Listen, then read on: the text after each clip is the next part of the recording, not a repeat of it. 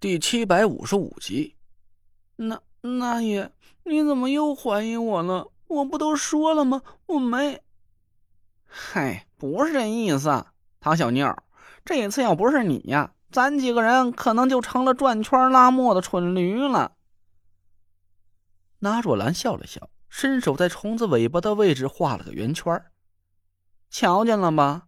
要是我们按着正确的方向一直走，就会跟着地面的转动，不停在这一个地方打转。得亏了你误打误撞的跟着自己的感觉，带我们几个人走对了路，不然咱几个到现在还围着石窟的位置在转悠呢。唐果儿一脸茫然的看着纳若兰，我笑着拍了拍他的肩膀说：“别紧张，那爷是在夸你呢。”说来这事儿啊，也真够巧的。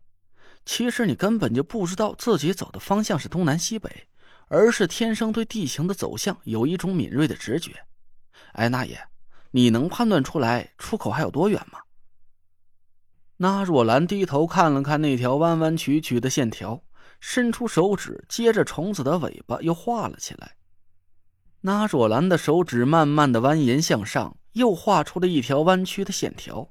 和刚才那根线首尾相接，形成了一个差不多是上边往左稍稍倾斜的芒果一样的形状。我好奇的伸长脑袋，盯着地面上的图形，茫然的摇了摇头。这是什么呀？怎么好像是个地图似的？嗯，这就是个地图。咱们沿着这边的海岸线前进的，另一边咱没走过。是人家补上去的，没走过。那你是怎么知道另一边是什么模样的？那若兰冷哼了一声，傲娇的朝我翻了个白眼儿。哼，我说小累赘，你这十几年的书真是念到狗肚子里去了，连这点地理知识都没有。瞧仔细了，这是哪个国家的地图？你再好好品品。国家，我歪着头仔细看着地上的图形，突然一拍大腿叫了起来：“认出来了，这是吕宋国！”我指着入口的位置，手指慢慢的往上挪，停在了地图的最顶端位置，重重的点了一下。我们是顺着这个地图的西海岸线一直往西北方向进行的。那出口的位置就应该是在西北角的这个位置。郭永哲一下子来了精神，他伸出手比划了几下，惊喜的咧着嘴说：“已经很近了，还照咱现在的行进速度，再拐上一两个弯就到了出口了。”那若兰点了点头，唐果儿和郭永哲顿时就兴高采烈欢呼起来，我却和那若兰对看了一眼。脸色慢慢的凝重了下来。那不出意外的话，这位叫老丈的天尊就应该是个吕宋国的人了。哼，怪不得他的法术这么邪门，原来真的不是传统道家的任何一种法术。哼，上面的思想是越来越开放了啊！以前九天尊里啊，就从来没出现过外国人，可现在，嘿嘿。还真是不拘一格降人才呀！就连东南亚的邪修都能大摇大摆的登堂入室了。那若兰的脸色很阴郁，她不满的嘟囔了几句。我皱了皱眉头。以前我听师傅说过，东南亚巫术盛行，最出名的就是暹罗国的养小鬼和吕宋高棉一带的巫蛊邪术，但他们很少踏足我国境内。我从来就没亲眼见过有人用这些术法，也不知道怎么破解。那爷，你对这些巫蛊邪术了解的多吗？多个屁！那若兰叹了口气说道：“哎，人家让李银花给吓的，这二十八年几乎就没离开过中州，去哪儿了解这些邪门歪道的东西？”我无奈的看着田慧文和唐果儿。唐果儿一脸歉意的笑了笑：“姐夫，我连自家的出马术都没学全呢，其他的……哎，对了，养小鬼儿我倒是听说过，我妈有一个关系不错的朋友，他开始那几年运气可背了，开公司吧干啥啥倒闭，卖点股票吧是买啥啥跌停。后来他认识了一个港岛的大师，就请了个小鬼儿回家，没几年就发了大财了。姐夫，我知道的这些能有用吗？我干笑了两声。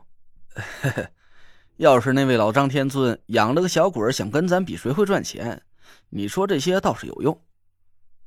唐果儿撇着嘴白了我一眼，田慧文微微迟疑了一下，轻轻说了一句话：“万法皆有宗，别管是传统道家还是其他的门派，所用的法术都会和太极、阴阳、五行、八卦等传统理论有暗合的地方。”我心里一动，紧盯着田慧文的眼睛。你的意思是，这个叫老丈的天尊虽然不按常理出牌，但他的邪术还是符合道家传统理论，只要按照正常的解煞方法去做，一样是可以破解他的法术的。田慧文含糊了几声，不置可否。我笑了笑，对他点点头，说：“嗯，有道理。甭管是空手道、跆拳道还是下水道，只要大棍子抡圆了，朝他脑门上呼，亮他也顶不住。得了。”谢谢够了，咱们赶紧赶路吧，去会会这位国际道友。大家都笑了起来。我们补充了点淡水，继续一步一滑的跟着唐果儿朝西北方向进发。虽然从那若兰画出的地图上看，我们距离出口的位置已经很近了，但我们的行进速度实在是太慢，足足两天之后，这才疲惫不堪的赶到了地图的顶端附近。随着唐果儿又一次突然拐了个弯之后，我刚抬腿跟上了他的脚步，突然感觉身边腾起了一股很奇怪的气息。本来已经快要退散干净了的瘴气，突然间就变得浓郁了起来。我眼前猛然一模糊，视线重新缩短到了只有不到半米之内。几乎是与此同时，我手腕上的鬼脸尸君猛地腾起一股冲天的黑气，我心里一惊，一把扯住身前的唐果儿和郭永哲，同时吹响了哨子，让纸扎小人摆出了防御阵法。大家小心，这里的瘴气有毒，全都往身边靠拢，抓紧了手上的绳子，不要走散。郭子，还有几个防毒面具，全都拿出来，以防万一。郭永哲赶紧蹲在我脚边，打开背包，拿出了三个防毒面具。他递给田慧文和唐果儿一人一个，犹豫了一下，把最后一个防毒面具塞给了纳若兰。纳若兰白了他一眼，把防毒面具又推回给郭永哲。就在两人推来搡去的时候，田慧文冷冷的把手里的防毒面具丢在郭永哲手里，手腕一翻，两张符箓夹在了指尖上。嗨，弟妹，你这是干啥呀？我一大老爷们还怕这点毒？哎！